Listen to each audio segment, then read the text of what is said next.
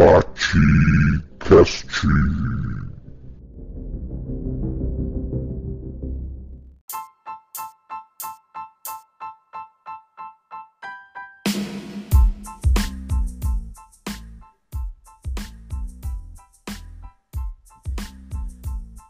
Olá, Podosfera! Eu sou o professor Adriano Viário e estamos começando mais um episódio do Batecast. Agradecendo sempre a Great Job Comunicação Criativa que criou a arte deste canal.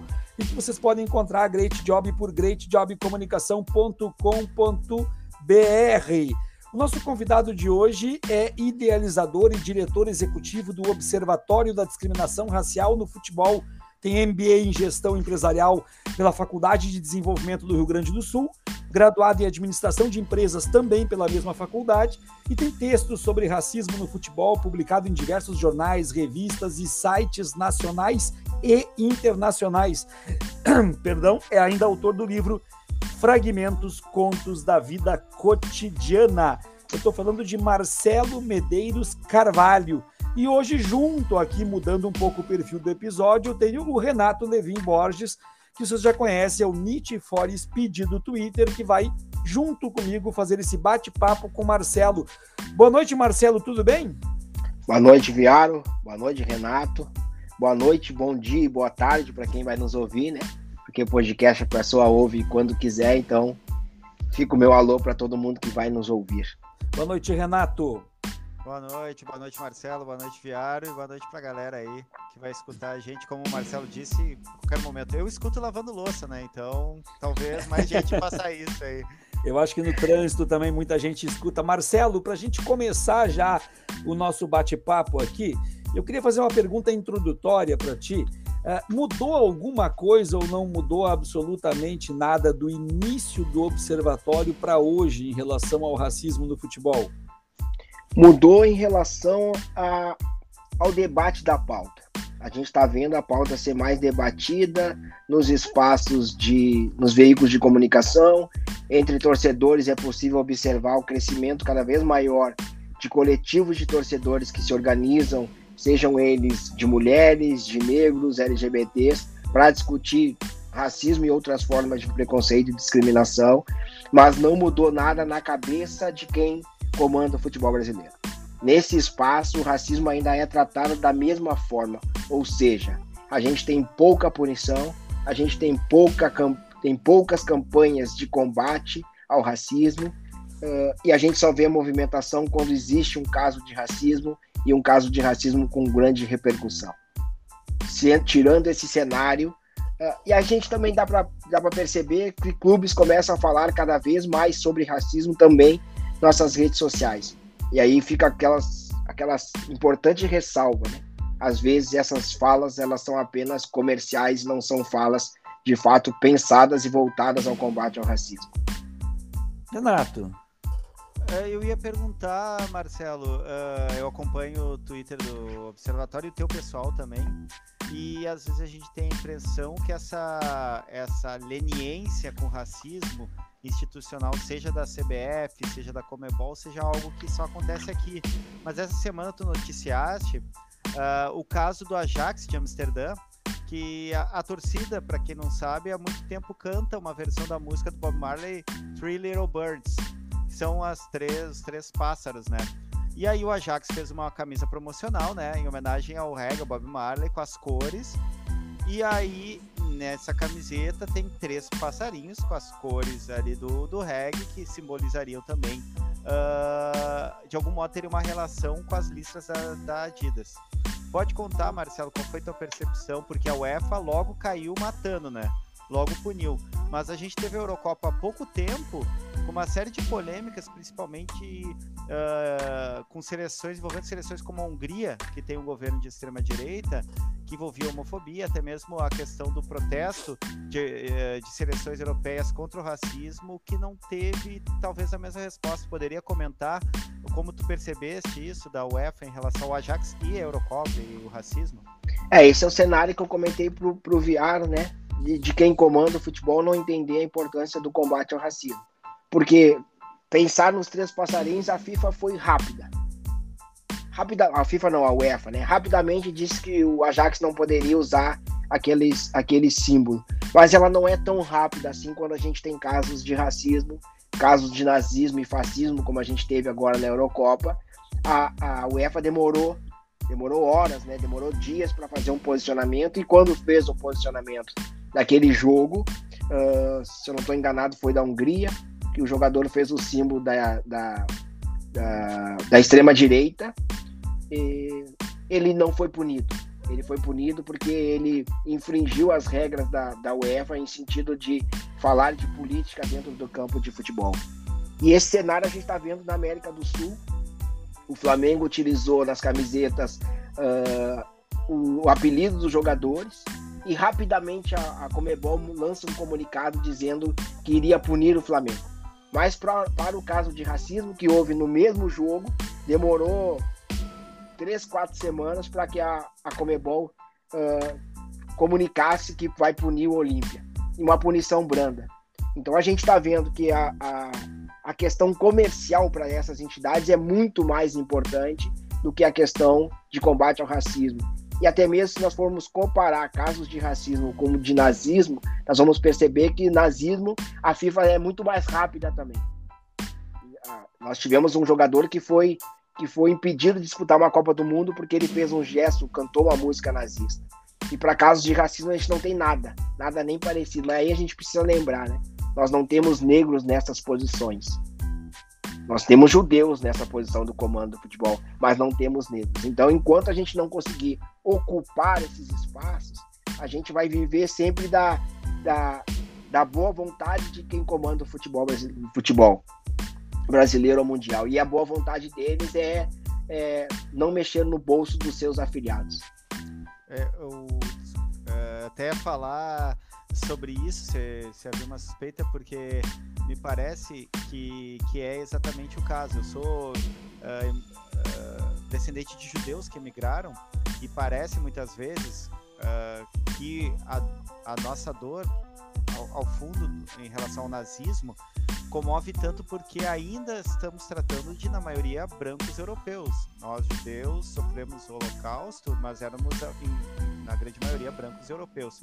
E aí, em relação ao nazismo, ao, a, a UEFA é muito rápida, a FIFA também, mas em relação ao racismo, uh, não, como tu bem mencionaste. Eu só fiz esse comentário uh, também para corroborar como judeu, como descendente de judeus, que eu percebo essa contradição. E aproveitando o ensejo da data, eu vou, vou trazer uma outra pergunta. Uh, eu sou torcedor do Grêmio, o Grêmio hoje está fazendo 118 anos. E em 2014 a gente tem um. É, é inescapável falar de racismo no, no, futebol brasileiro sem falar o caso Aranha, jogo que eu estava no estádio e que, e que vai ensejar minha pergunta. O racismo é um tema muito sensível e ao mesmo tempo a gente tem essa condição do brasileiro não se assumir racista, embora haja com racismo cotidianamente. Quando toca no futebol, uh, a, gente, a gente vê que a paixão, ela muitas vezes transforma uma pauta tão importante quanto o racismo como uma questão clubista. Qual que é a tua visão? Como tu percebe uh, esse debate entre torcedores que tu disseste que está crescendo, os movimentos, etc., que vem crescendo mesmo, me parece. Uh, mas como, uh, até que ponto tu acha que o clubismo, o apego ao clube, ele tem dificultado um debate mais franco e mais aberto, talvez, que faça a coisa andar um pouco mais rápido? É, a minha percepção, e até é uma vontade do Observatório, trabalhar agora em novembro com a questão da, da rivalidade. Porque quando chega na época de um Grenal, as nossas redes sociais do Observatório é inundada de denúncias. De denúncias de pessoas que não estão preocupadas com racismo elas estão preocupadas em, em, em, levar essa pecha de racista tanto para Inter como para Grêmio. Então, assim, a gente não consegue avançar no debate ao racismo enquanto a gente tiver essa questão do clube muito uh, presente né, na sociedade, porque aí a gente vai ficar sempre apontando o racismo no outro. É como a sociedade brasileira age. 84% das pessoas reconhecem o racismo, 4% apenas diz que é racista. O racista é sempre o outro. E no futebol é a mesma coisa. O clube racista é o outro. E aí a gente vai, vai, vai encontrar diversos argumentos, né? Desde o argumento de ah, o meu clube é um clube popular, o meu clube é um clube que teve o primeiro jogador negro, mas a gente muitas vezes quando a gente discute isso, a gente esquece como o racismo uh, funciona. Então o, o, clubismo é isso, é, é, é achar que no meu clube não tem racismo. Quando na verdade, se nós formos pensar nos clubes do Brasil, todos os clubes do Brasil têm problema com racismo. Não tem nenhum que não tenha problema com racismo. Pode ter um ou outro que teve uma atitude antirracista, mas se nós formos pensar, os 20 clubes da Série A, por exemplo, têm administração de um homem branco. Tem na base da, da, do comando dos clubes homens, homens brancos. Não tem pessoas negras nesses espaços. Então todos os clubes têm, têm problema do racismo. A questão toda é como a sociedade entende o racismo. Vai entender muitas vezes que o racismo só existe porque existe o, o insulto e o xingamento. Ah, tá, o meu clube não teve um caso de racismo como teve, por exemplo, tu citou agora o clube, o Grêmio mas a gente não entende ou não percebe tantos outros casos de racismo que tem dentro de todos os clubes. E aí o clubismo vai sempre impedir que a gente consiga tanto avançar na pauta com os torcedores, como avançar na pauta com os dirigentes dos clubes, que muitas vezes se recusam a falar de racismo porque o meu clube não tem problema com racismo. Eu queria aproveitar, só para não deixar passar, é, aproveitar a deixa do que o, o, Marcelo falou e que o Renato também complementou. Em 2013, o Emicida lançou um álbum chamado O Glorioso Retorno de Quem Nunca Esteve Aqui. Um álbum maravilhoso, né? E numa dessas músicas, uma das minhas músicas preferidas do Emicida, inclusive, é a Bang, onde tem uma parte da música que ele diz: A dor dos judeus choca, a nossa gera piada. Né? Então, para não deixar passar isso aí. Marcelo, eu queria mudar um pouquinho a pauta, te perguntar se existe no Brasil ou fora do Brasil, que tu tenha conhecimento, alguma iniciativa parecida com a do Observatório? Existe na Inglaterra uma organização chamada Kick Out. É uma organização que ela é financiada pelo governo inglês, pela Federação Inglesa e lá, como os campeonatos são organizados pelas ligas, então são quatro ligas, na verdade são bem mais ligas na Inglaterra, né? Mas todas essas ligas elas ajudam o financiamento desse trabalho. Então a Kick Out tem um trabalho de monitoramento dos casos de racismo, mas eles têm, por exemplo, um aplicativo que o torcedor uh, denuncia racismo. Eles, eles têm diversas ações dentro dos jogos e dos campeonatos, e isso só é possível fazer porque eles têm esse aporte financeiro. O Observatório participou de um evento onde foi uh, reunir, onde se reuniu diversas entidades da América Latina que trabalham com o tema de uh, tema social no futebol. Então a gente foi, a gente se reuniu com entidades argentina, Uruguai, chilena e tal, mas uh, é muito difícil a gente encontrar nesses países entidades com a característica do observatório para tratar do racismo. Então a gente vai ver esse cenário ele muito presente na Inglaterra. Uh, é o trabalho que eu conheço com a Kick Out e, e, existe uma organização que é parceira da FIFA e da UEFA chamada Fair Network. E essa organização é a que elabora todos esses essas campanhas que a gente vê da UEFA e da FIFA é elaborado por essa entidade chamada Fair Network. São essas, essas entidades que eu conheço que trabalham exclusivamente ou muito em cima da questão racial. E mais uma pergunta só para depois eu devolver para o Renato a questão.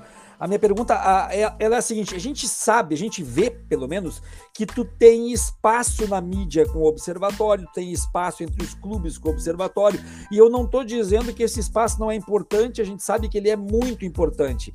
Mas eu te pergunto: esse espaço é somente um espaço ou junto desse espaço tu recebe apoio também para desenvolver esse trabalho? Alguns lugares me dão espaço e apoio. Alguns lugares já perceberam a necessidade de trabalhar a questão do racismo muito além da questão de comunicação. Então, assim, alguns clubes já procuram o observatório para fazer ações e já entendem a importância de trabalhar essa questão internamente. A mesma coisa de alguns veículos de comunicação. Mas na grande maioria é, é um espaço que eu vou porque precisa ter uma pessoa negra para falar de racismo. Não tem nem a import... não tem nem a consideração de pensar em tratar o tema com os funcionários, com um grande grupo, né, de, da empresa. Mas uh, a grande maioria eu acho que já vem, já vem se movimentando diferente, muito pela pressão que a gente vem fazendo. Quando eu digo a gente, não é o observatório, é a comunidade negra, são os grupos negros, o movimento negro, né? Esse coletivo que vem pressionando para que cada vez mais se fale de racismo, se combata o racismo e se dê a oportunidade de ter pessoas negras nesses espaços. Nesse sentido, Marcelo, uh, a gente teve um caso há pouco tempo, ele é um pouco emblemático também do cenário político nacional, porque o atacante Celcinho do Londrina sofreu um caso de racismo no jogo contra o Brusque, cujo mecenas, o cara que injeta dinheiro, é o dono da Van, alinhado, uh, muito alinhado, né, ao presidente Bolsonaro.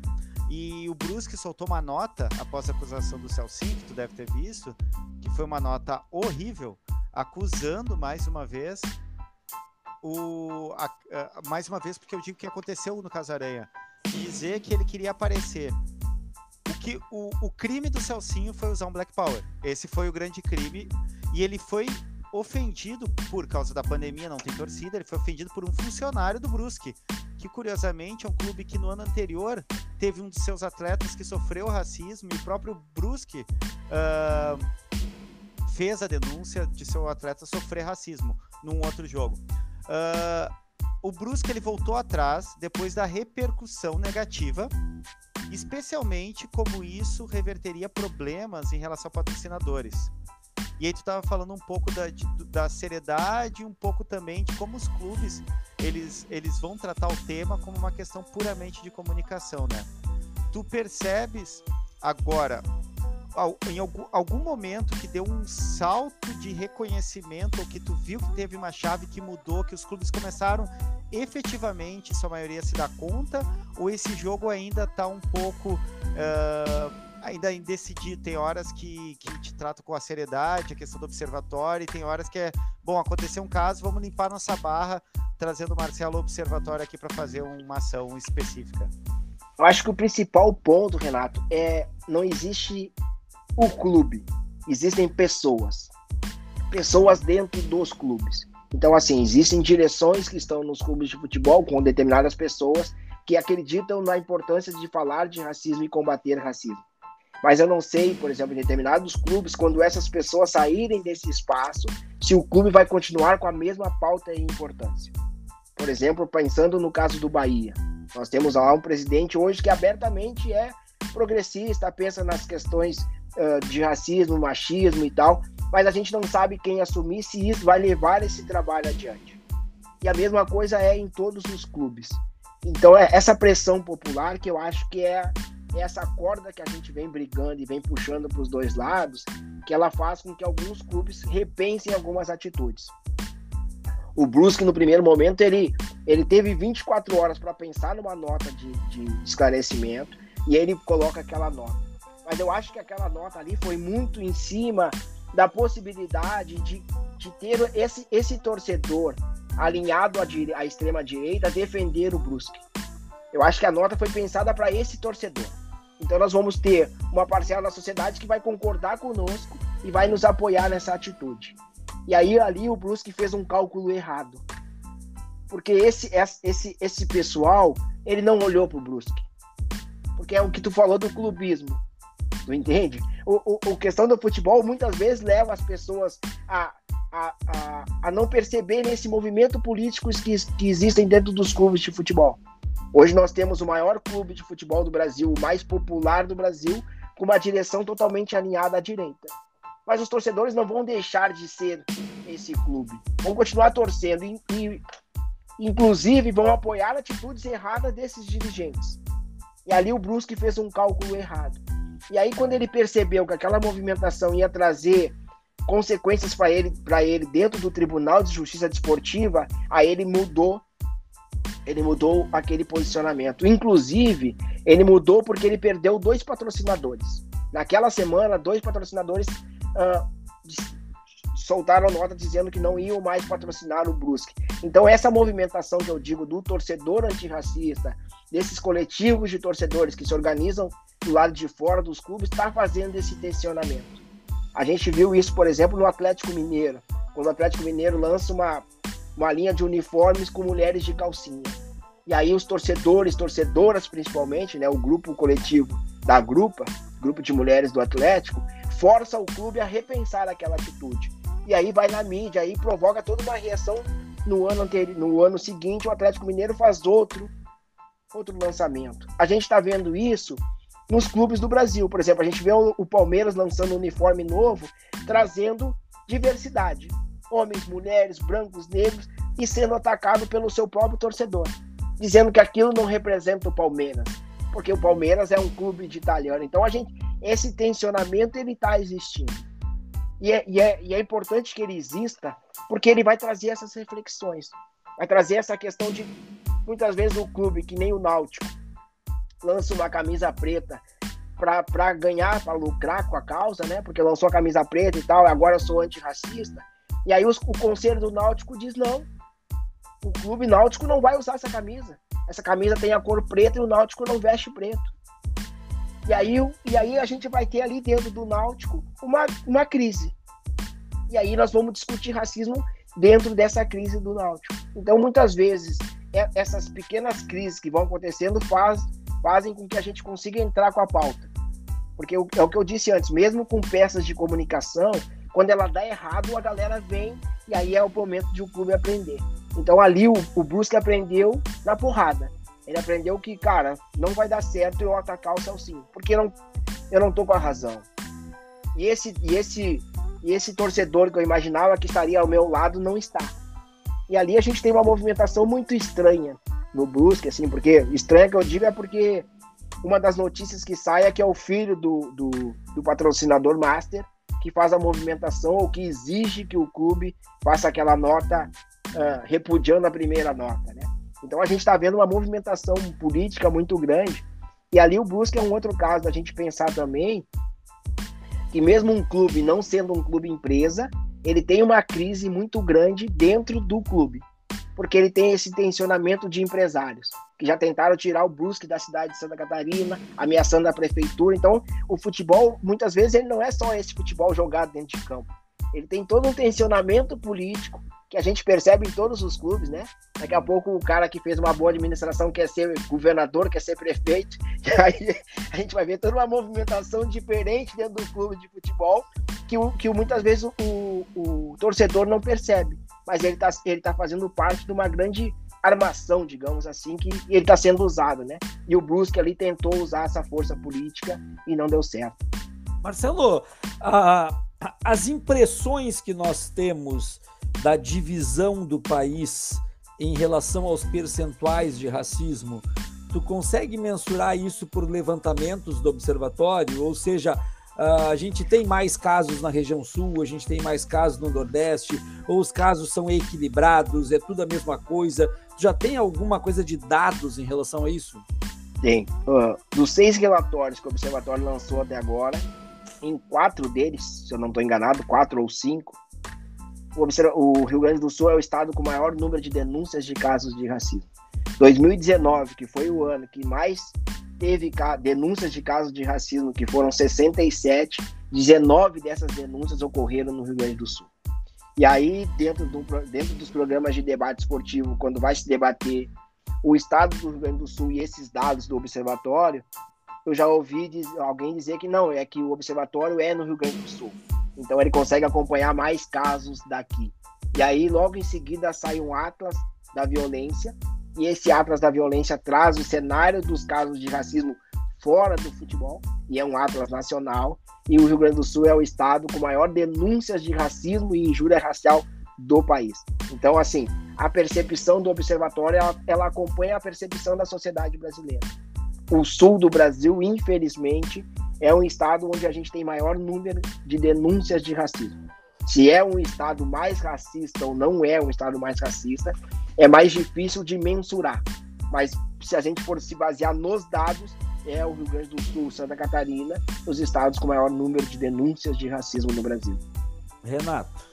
Eu, eu vou colocar aqui numa, numa posição um pouco difícil para o Marcelo pelo tipo de pergunta, mas eu acho que uh, vai ser interessante. Uh, voltando ao caso Aranha, porque eu acho um caso emblemático não só por ser torcedor do Grêmio, mas porque de, de certa, de certa maneira disparou na grande mídia é, é, esse debate. Esse debate ele passa, parece que a partir desse momento de 2014, a se cada vez mais se espalhar. Mas a questão é, a punição, como foi pensada, a gente tem a, a individualização da culpa numa menina que não era a única que estava cantando. Eu estava eu tava naquele setor, inclusive. Eu sei que não era a única. Uh, mas está focado nela. Ela é culpabilizada e o clube ele perde os pontos uma, uma punição esquisita, porque volta atrás, enfim. Ia, o Grêmio ia ser eliminado de qualquer jeito, tava perdendo em casa. Possivelmente não viraria lá na Vila Belmiro contra o Santos, né? Uh, aquilo ali foi o modo de punição daquele momento, que ficou muito marcado de só puniram o Grêmio, o Grêmio foi eliminado e só foi a menina. Por que numa saia justa?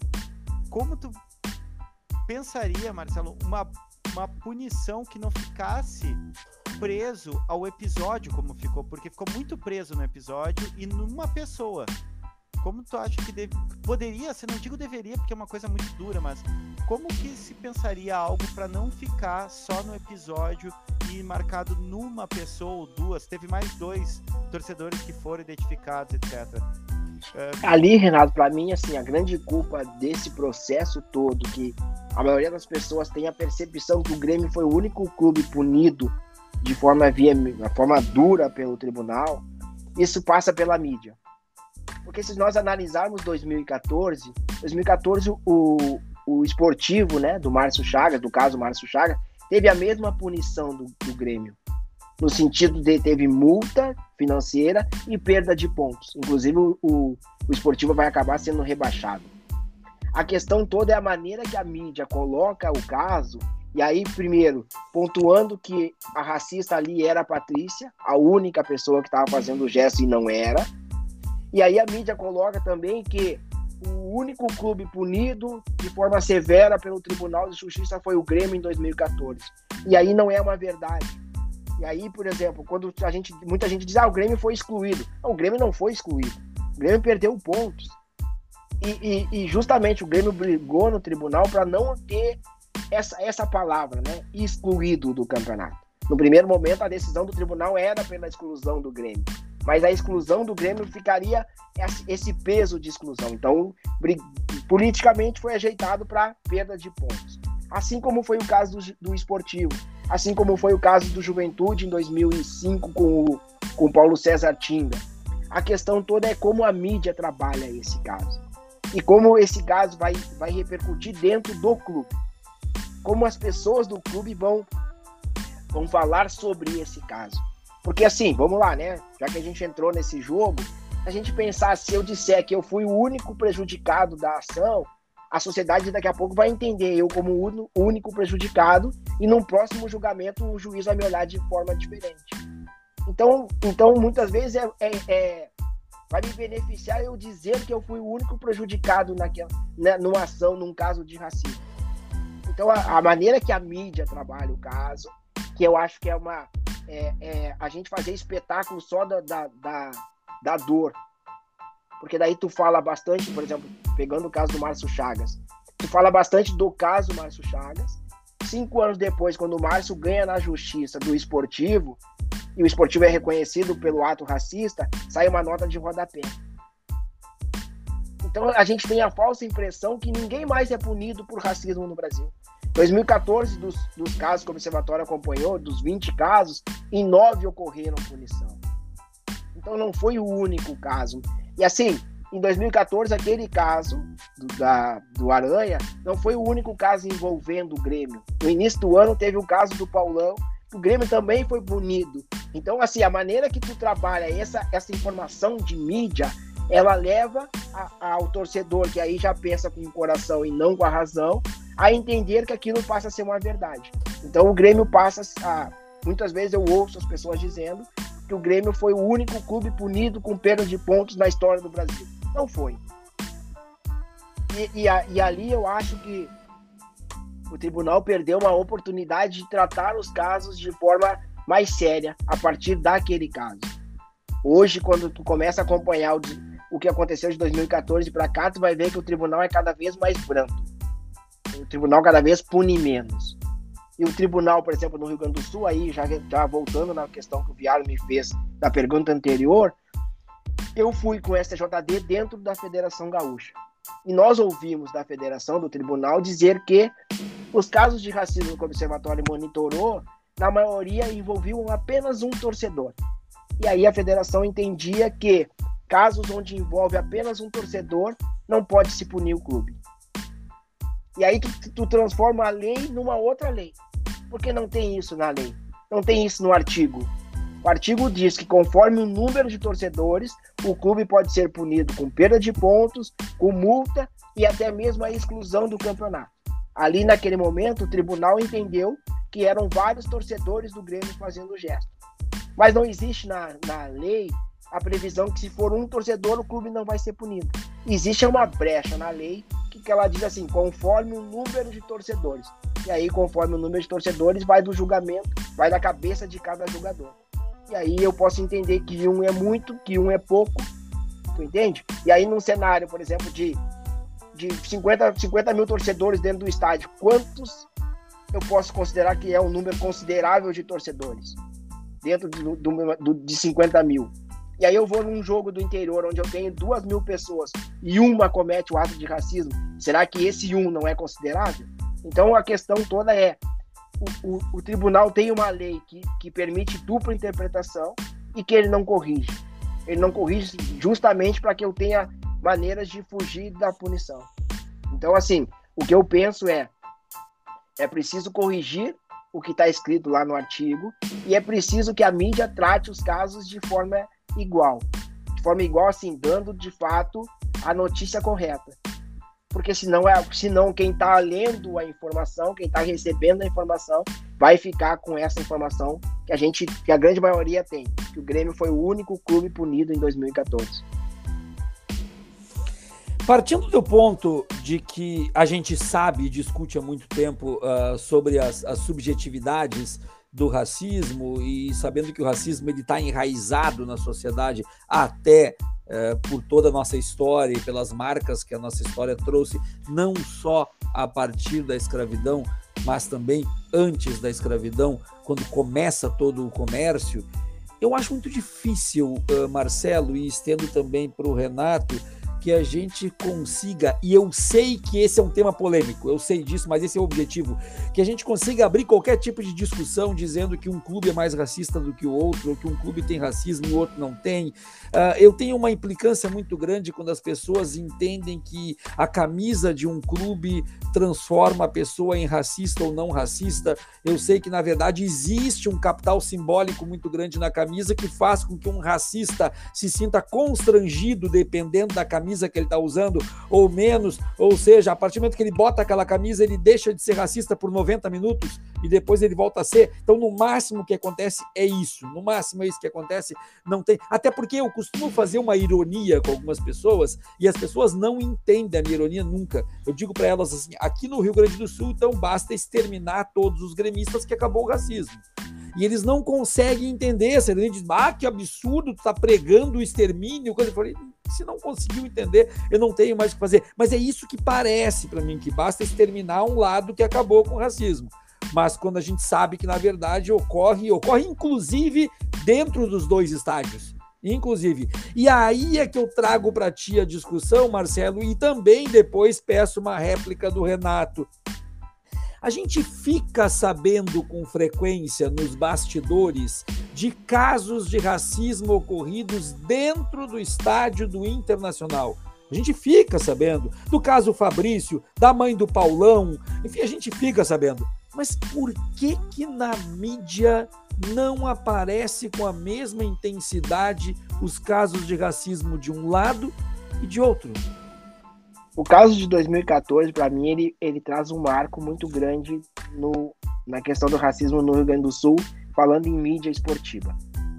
Por exemplo, a semana retrasada, eu acho que foi, saiu uma matéria no, no Globo Esporte, no Esporte Espetacular, no Globo Esporte, para acho que foi para Rio de Janeiro, São Paulo, Nordeste, Norte, aonde eu falo do caso Celcinho. Essa matéria não sai do Rio Grande do Sul. Outras tantas matérias que eu participo falando de racismo saem no esporte espetacular para todo grade, não sai no Rio Grande do Sul. Por quê? Porque aqui a gente vai fazer o seguinte, então, não vamos mais falar de racismo. Para não trazer a granalização, a gente não vai mais falar de racismo. Faz de conta, vamos fazer de conta que o racismo não existe, ou vamos falar de, vamos falar quando for um caso que a gente que está dando uma repercussão muito grande, a gente vai lá e dá uma nota. Então, assim, o não falar de racismo faz com que os casos de um lado ou de outro eles não saiam na mídia. A gente, ao longo do trabalho do observatório, tem inúmeros casos dentro dos relatórios que aconteceram dentro do Beira Rio. Tá lá, tá lá dentro do relatório. Basta abrir que tu vai encontrar caso, desdobramento dos casos, julgamento dos casos, punição dos casos. Mas até mesmo essa informação, a gente é atacado dizendo que a gente não fala dos casos do Inter. Mas eu falo, o caso do Inter está dentro, do, tá dentro do relatório. Eu não posso trazer ele para. Eu não posso a, a, invadir um programa esportivo e olha, eu quero falar desse caso. Eu vou noticiar conforme ele está sendo noticiado. E eu não, eu não, eu não, eu não protejo um lado ou outro lado. Eu acho que essa questão do, da rivalidade grenal aqui ela é tão pesada que dentro das redes sociais eu já fui acusado de gremista, porque eu não falo dos casos do Inter, e de Colorado, porque eu, eu não falo mais dos casos do Grêmio. E aí eu digo para as pessoas, eu não falo porque esses casos não são noticiados. Os casos que eu recebo no Twitter, no Instagram, no Facebook, de, de torcedores xingando um lado ou outro, eu, eu não levo eles para o site. Primeiro que a, o peso maior dele é pensar em granalização, não é no combate ao racismo. Segundo, que eu não tenho certeza que aquilo aconteceu. E o pior fator do racismo para mim no Brasil é que o racista ele pode sair de uma situação que a gente provou que ele foi racista, ele pode sair dessa situação ileso e eu que acusei ele de racista ser processado. Então o que as pessoas não conseguem entender muitas vezes é que eu não posso falar algumas coisas porque eu vou correr o risco de ser processado. Já fui avisado de, né? Porque é isso assim, falar de racismo é é receber uh, aquela, aquela, aquela ameaça velada. Aquele telefonema, aquela postagem na rede social, aquela pressão, aquela pressão de torcedor, de, sabe? Aí um cara, uma pessoa chama uma, uma massa de torcedores para atacar o observatório, para atacar o Marcelo de forma pessoal. Mas o que eu digo para as pessoas todas é assim, gente, se a gente olhar para o Rio Grande do Sul, a gente vai ver dois clubes que nasceram racistas dois clubes que nasceram racistas, porque todos os grandes clubes do Brasil com mais de 100 anos nasceram racistas. Não tinham pessoas negras nesses clubes. Eles foram incorporando pessoas negras ao longo do tempo. E nem sempre essa esse colocar pessoas negras para dentro do clube simbolizou um clube ser ter deixado de ser racista. Se a gente pensar o Fluminense, por exemplo, que que recebia o jogador na porta dos fundos, o jogador treinava, jogava e ia embora pela mesma, pela mesma porta, esse clube, porque o jogador negro não deixou de ser racista. Se a gente olhar para o Rio Grande do Sul, a gente tem esse cenário muito evidente. Os dois clubes tiveram a mesma questão. A questão foi como essa, como a entrada de jogadores negros nos dois clubes foram tratadas. Como a mídia tratou esses casos e como os dirigentes desses clubes trataram esses casos. A outra questão é se a gente parar para pensar o futebol 10 anos para trás, a gente vai lembrar de clubes que se diziam clubes aristocráticos. Se a gente olha para São Paulo e Fluminense, a gente vê clubes de pessoas diferentes do Flamengo, diferente do Corinthians. E esses clubes nunca negaram isso. Pelo contrário, eles tinham satisfação de dizer e se mostrar diferente. Agora, em 2000, de 2014 para cá, todo clube quer buscar numa fotografia a presença de um jogador negro. Eu, eu recebo diversas mensagens de torcedores do, do Fluminense dizendo que a história do pó de arroz nunca existiu. O Carlos Alberto sempre foi bem recebido no Fluminense, que aquilo era um pós-barba que ele passava, que não, que não era para esconder a, a sua negritude. E aí a gente vai começar a viver uma outra realidade, que é uma realidade paralela. De que nenhum clube mais no Brasil teve, foi racista. Todos eles tiveram pessoas negras ao longo do tempo e que as pessoas que não entraram. Entendeu? É, é nós que não queremos entrar. Assim como eu digo, aonde estão os conselheiros negros dentro da dupla Grenal? E aí alguém vai me puxar, ah, tem o fulano, tem o Beltrano. Não, não, não. O fulano e o Beltrano são a exceção que confirmam a regra. Dentro de dois clubes no, no Rio Grande do Sul, que, com, que tem 50% a 50% de torcedores, eles deveriam ter mais pessoas negras dentro desse espaço. Enquanto a gente não entender que isso é racismo, nós vamos ficar algumas pessoas, né, porque a grande maioria já entendeu, nós vamos ficar, vamos ficar brigando nesse apontamento de que o clube A é mais racista do que o clube B. Sendo que nos dois clubes eu tenho casos de racismo acompanhados, noticiados, e dentro dos dois clubes eu não tenho a presença de pessoas negras. Eu, eu acho que a minha contribuição ela pode vir mais da minha experiência como torcedor gremista uh, praticante. Eu digo que eu sou gremista praticante porque eu tomo chuva, tudo que for para ir em jogo acho, Viário, que tu coloca muito bem essa questão de uh, determinadas camisas parece que, que o pessoal se sente mais permitido ou menos permitido a ser racistas. Mas tem algo que eu aprendi como um homem branco, que eu aprendi com os movimentos negros, pensadores e pensadoras negras, que o racismo ele não é individual, ele é estrutural. Quando a gente cai no clubismo, tem muita gente com uma cabeça muito boa e quando cai para a grenalização, transforma um problema que é estrutural num problema individualizado, que aí faz sentido a, a piada do Viário, a ironia, né? Que, que eu, eu, eu, inclusive, completo, né? Se acabar com o racismo, acabar com os gremistas, homofobia acabar com os colorados. E aí não sobra ninguém. Exatamente. Quer dizer, tem nos dois lados. Uh, a minha experiência de, de torcedor é que essa individualização, além dela ser uh, muito benéfica para a perpetuação do racismo, porque assim, tu puniu a Patrícia, acabou. Tu tirou três pontos do Grêmio, acabou. Ela é ruim também para aqueles de nós que estão tentando batalhar essa questão, porque eles entendem o quê? O que, que a gente escuta? A gente que está problematizando o racismo, homofobia, LGBTfobia. Isso é coisa da mídia. Vocês são colorados porque ficam dizendo que só o Grêmio é racista. Quer dizer, o clubismo puxa para uma individualização que a gente não consegue trabalhar essa questão porque do nosso lado vai ter gente já se sentindo muito ofendida pessoalmente porque atacou o Grêmio, portanto me atacou. E, e o Grêmio é quase um, um, um deus na Terra, não pode ter feito nada errado e torcedores rivais que ficam reafirmando: ó, oh, vocês são o time dos racistas e nós não somos. Isso é contraproducente, inclusive para nós torcedores, quando a gente quer batalhar dentro, que o problema ele é estrutural e não individualizado. A gente tem episódios, mas o problema é estrutural. Ele é um problema da sociedade. Ele é um problema que, como gremista, a gente tem que admitir. Eu acho que isso é muito problemático que começou a acontecer que assim procura uma foto do Grêmio de 1925. Ah, tem um negro lá. Olha só, o Grêmio não é racista. Não, peraí. Tu tem uma história de racismo, de, de impossibilidade dos negros participarem do, do, do Grêmio em cargos uh, de direção até hoje. Se tu olhar as famílias que estão no conselho do Grêmio, são famílias de gente branca, rica.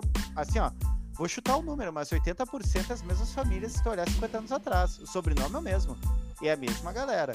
Quer dizer, tu pegar essa coisa que em inglês vai chamar de Tolkien, tu vai lá e olha, ó, tem uma foto do Grêmio de 1932, aí tem um negro, ó, acabei de provar que o Grêmio não é racista. Não, isso não ajuda em nada, isso até atrapalha, porque faz com que a gente não veja que a gente é, o clube é filho de um tempo histórico, de uma sociedade profundamente racista, de uma sociedade estruturalmente racista.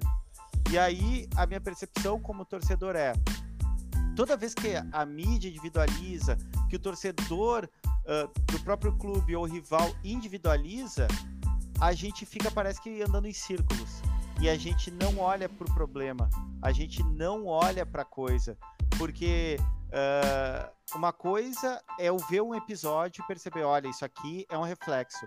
Outra coisa é eu ter a dimensão que meu clube ele tem ainda problemas muito grandes de acesso às pessoas negras e que meu clube, eu como um torcedor branco, eu tenho que estar sempre me dando conta se eu não estou cantando uma música que é racista, se eu não estou tendo um ato racista e se eu não estou me dando conta que todos os grandes clubes, eu vou afirmar isso taxativamente, todos os grandes clubes brasileiros, tu olha para a arquibancada, há um embranquecimento, uma elitização, a, principalmente a partir das arenas da Copa de 2014, Quer dizer, que no discurso fica muito bonito, meu clube é popular, meu clube não tem racista.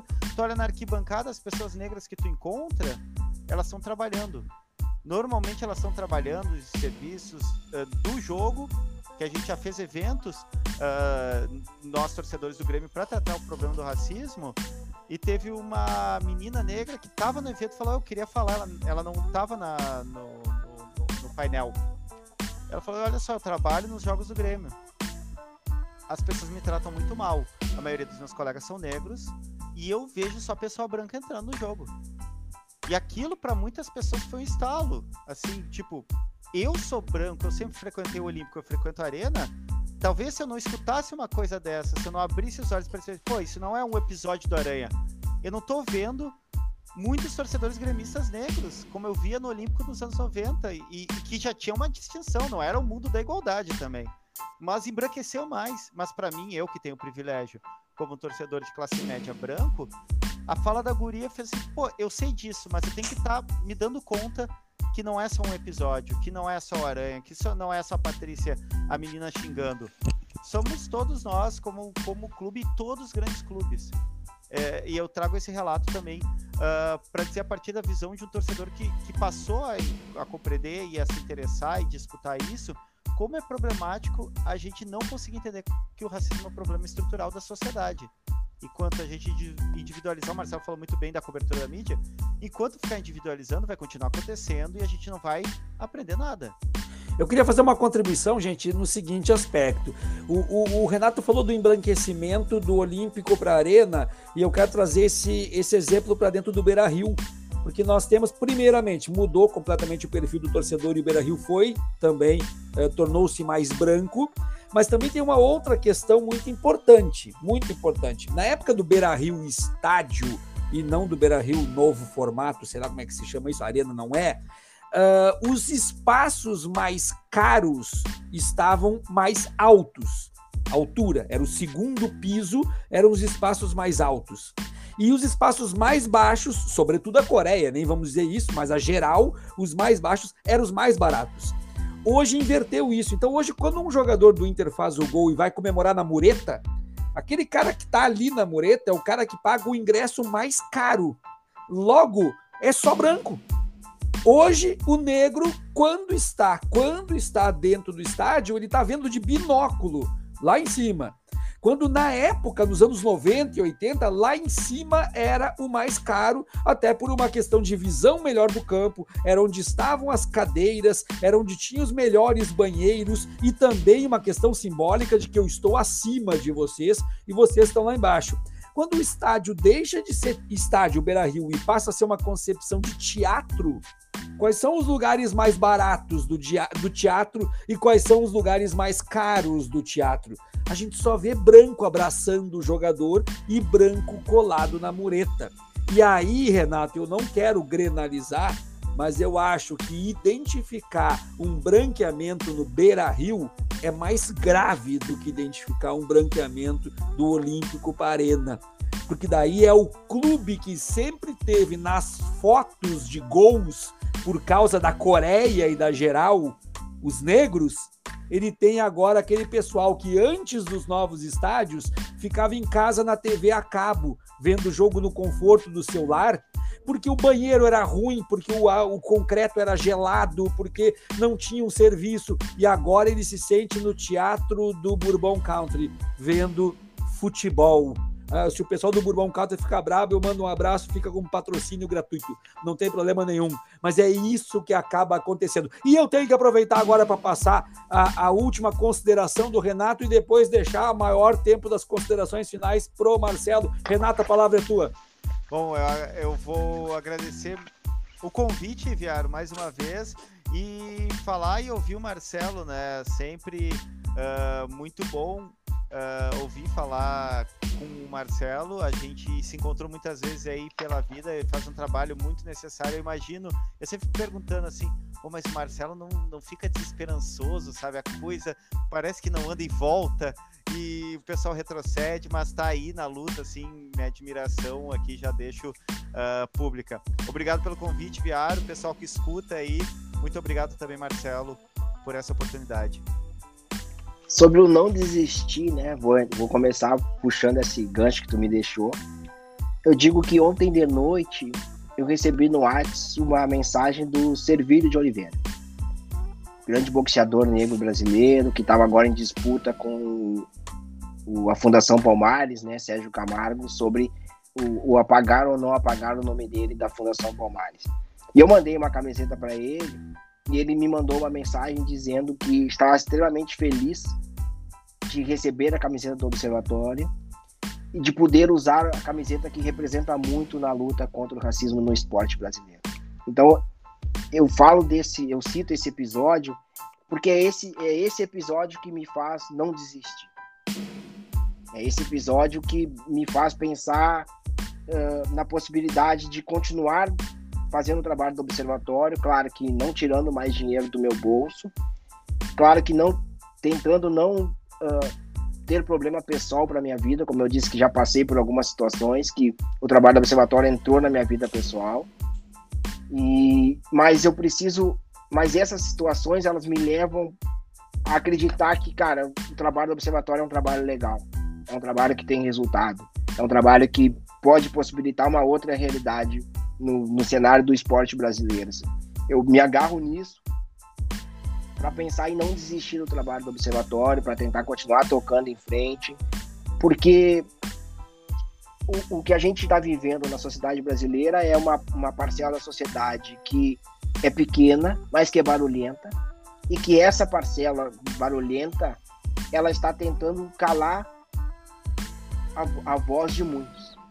Então, assim, quando a gente muitas vezes sofre ataque nas redes sociais, esse ataque é de uma pequena parcela da população que tenta nos silenciar. E aí, se a gente pensa, poxa, eu não vou mais falar sobre isso para não ser atacado, a gente vai deixar a rede social ou a vida só para essas pessoas. Então, assim, o não desistir está muito em cima disso. O não desistir está muito em cima de dessas relações que a gente vai construindo, né? Eu vou construindo uma relação com o Viar, uma relação com o Renato, uma relação com a Tribuna 77, com o Márcio Chagas, com com tantas pessoas que eu conheci ao longo do trabalho do observatório, que eu tô vendo as pessoas também com seus trabalhos, que eu digo, cara, a gente precisa continuar. E continuar um apoiando o outro. É, é fazendo essa troca de informações. Quantas vezes eu, eu, eu, eu chamo o Viário na, nas redes sociais, a gente vai trocar, vai trocar conhecimento, vai trocar, vai trocar palavras, vai, tro vai trocar apoio. No fundo é trocar apoio e trocar afeto. Porque é isso, assim, é, é, é essa resistência que vai fazer com que a gente não desista porque o sistema está posto. Quando eu falei, por exemplo, da Kick Out, eu estou citando uma organização que faz um trabalho parecido com o Observatório e que recebe verba. Eu estou citando o Observatório, que é reconhecido no Brasil inteiro como um trabalho de excelência, um trabalho importante para o esporte, que ninguém, que ninguém aporta grana. Porque o racismo é isso. O racismo é. A gente não é racista, mas quando a gente chama uma entidade para falar de racismo, e o Viário deve enfrentar isso muitas vezes, Viado, vem aqui falar sobre racismo. Quanto é que é? Não, não é. Eu tô te dando uma oportunidade. Hum. Eu tô hum. dando uma oportunidade para a causa. Como se a causa te quisesse oportunidade. Não é mais isso. E é esse cenário que a gente precisa mudar. A gente precisa colocar preço nas nossas ações. Não é mais porque tu acha que tá, tá abrindo espaço para a causa. Então, é assim, o que me motiva é, é, são pequenas ações do dia a dia pequenos abraços e afetos que a gente vai trocando, que eu troquei ao longo desse trabalho do observatório, cenas que estão guardadas na minha memória porque não, não nunca apareceu para o grande público e que me levam a acreditar que, cara, a gente não pode desistir em momento algum. Esses malucos estão aí e, e, o que eles querem é, é acabar, é exterminar com, com, com uma população ou que a população simplesmente se curve ao delírio deles, né? E a gente tem que pensar, a gente tem que resistir, a gente tem que lutar por, por, por, por feijão, por, por, por educação, por universidade, sabe? Ou a gente vai, vai sucumbir de vez. Então, o trabalho do observatório é muito baseado nessa resistência e no acreditar que, o, que a melhor coisa que a gente pode passar para os nossos para os nossos filhos, para os nossos primos, né, para essa geração mais nova, é o nosso exemplo. E esse nosso exemplo de luta, de determinação, de, de briga, né? Eu, eu brinquei com o Viário uma vez, cara, tu vai participar de um programa que tem um cara que nunca, não, sei lá, para mim ele não sabe discutir, não sabe conversar, tem que ter coragem. Ele diz, cara, eu vou lá. E, aí, e é isso, é, é tu pensar nesses exemplos para pensar, poxa vida, cara, todo mundo vai apanhar um dia. Eu vou apanhar também e, e, e vou entender que muitas vezes o, o, a crítica não é pessoal, a crítica é o, é o trabalho e o trabalho não é o Marcelo. Então, é, isso eu acho que é importante a gente sempre pensar. E pensar nessa questão da criminalização é pensar nisso, né? Eu vivo no Rio Grande do Sul, um estado extremamente racista, um estado extremamente que, que é, é chimangos ou maragatos, é, é colorado ou é gremista. Vai chegar 20 de setembro agora todo mundo tem que botar bombacha e eu digo, não boto, não canto mais o hino. E aí a gente vai estar tá lutando contra o sistema que, que diz que o errado sou eu. Né? Que a Revolução Farroupilha foi algo maravilhoso que a gente deve comemorar. E a gente não deve comemorar. Infelizmente, nosso tempo acabou. Eu queria ilustrar em cima do que o Marcelo disse que é sempre uma dificuldade conseguir pagamento, cachê para fazer palestra sobre racismo. Lembrando um caso que o nosso amigo Márcio Chagas pode confirmar. Eu e o Márcio Chagas fizemos palestra sobre racismo num colégio particular de Porto Alegre e eu ganhei cachê o Márcio Chagas nem sabia que existia cachê, ou seja, aí ainda há divisão de brancos e negros. Eu agradeço ao Renato Levin Borges e eu falei com o Marcelo Carvalho. Eu sou o professor Adriano e esse, Adriano Viaro, esqueci meu sobrenome, e esse foi o Batcast. Sigam o Batcast, assinem o Batcast, compartilhem o Batcast. Tchau, tchau!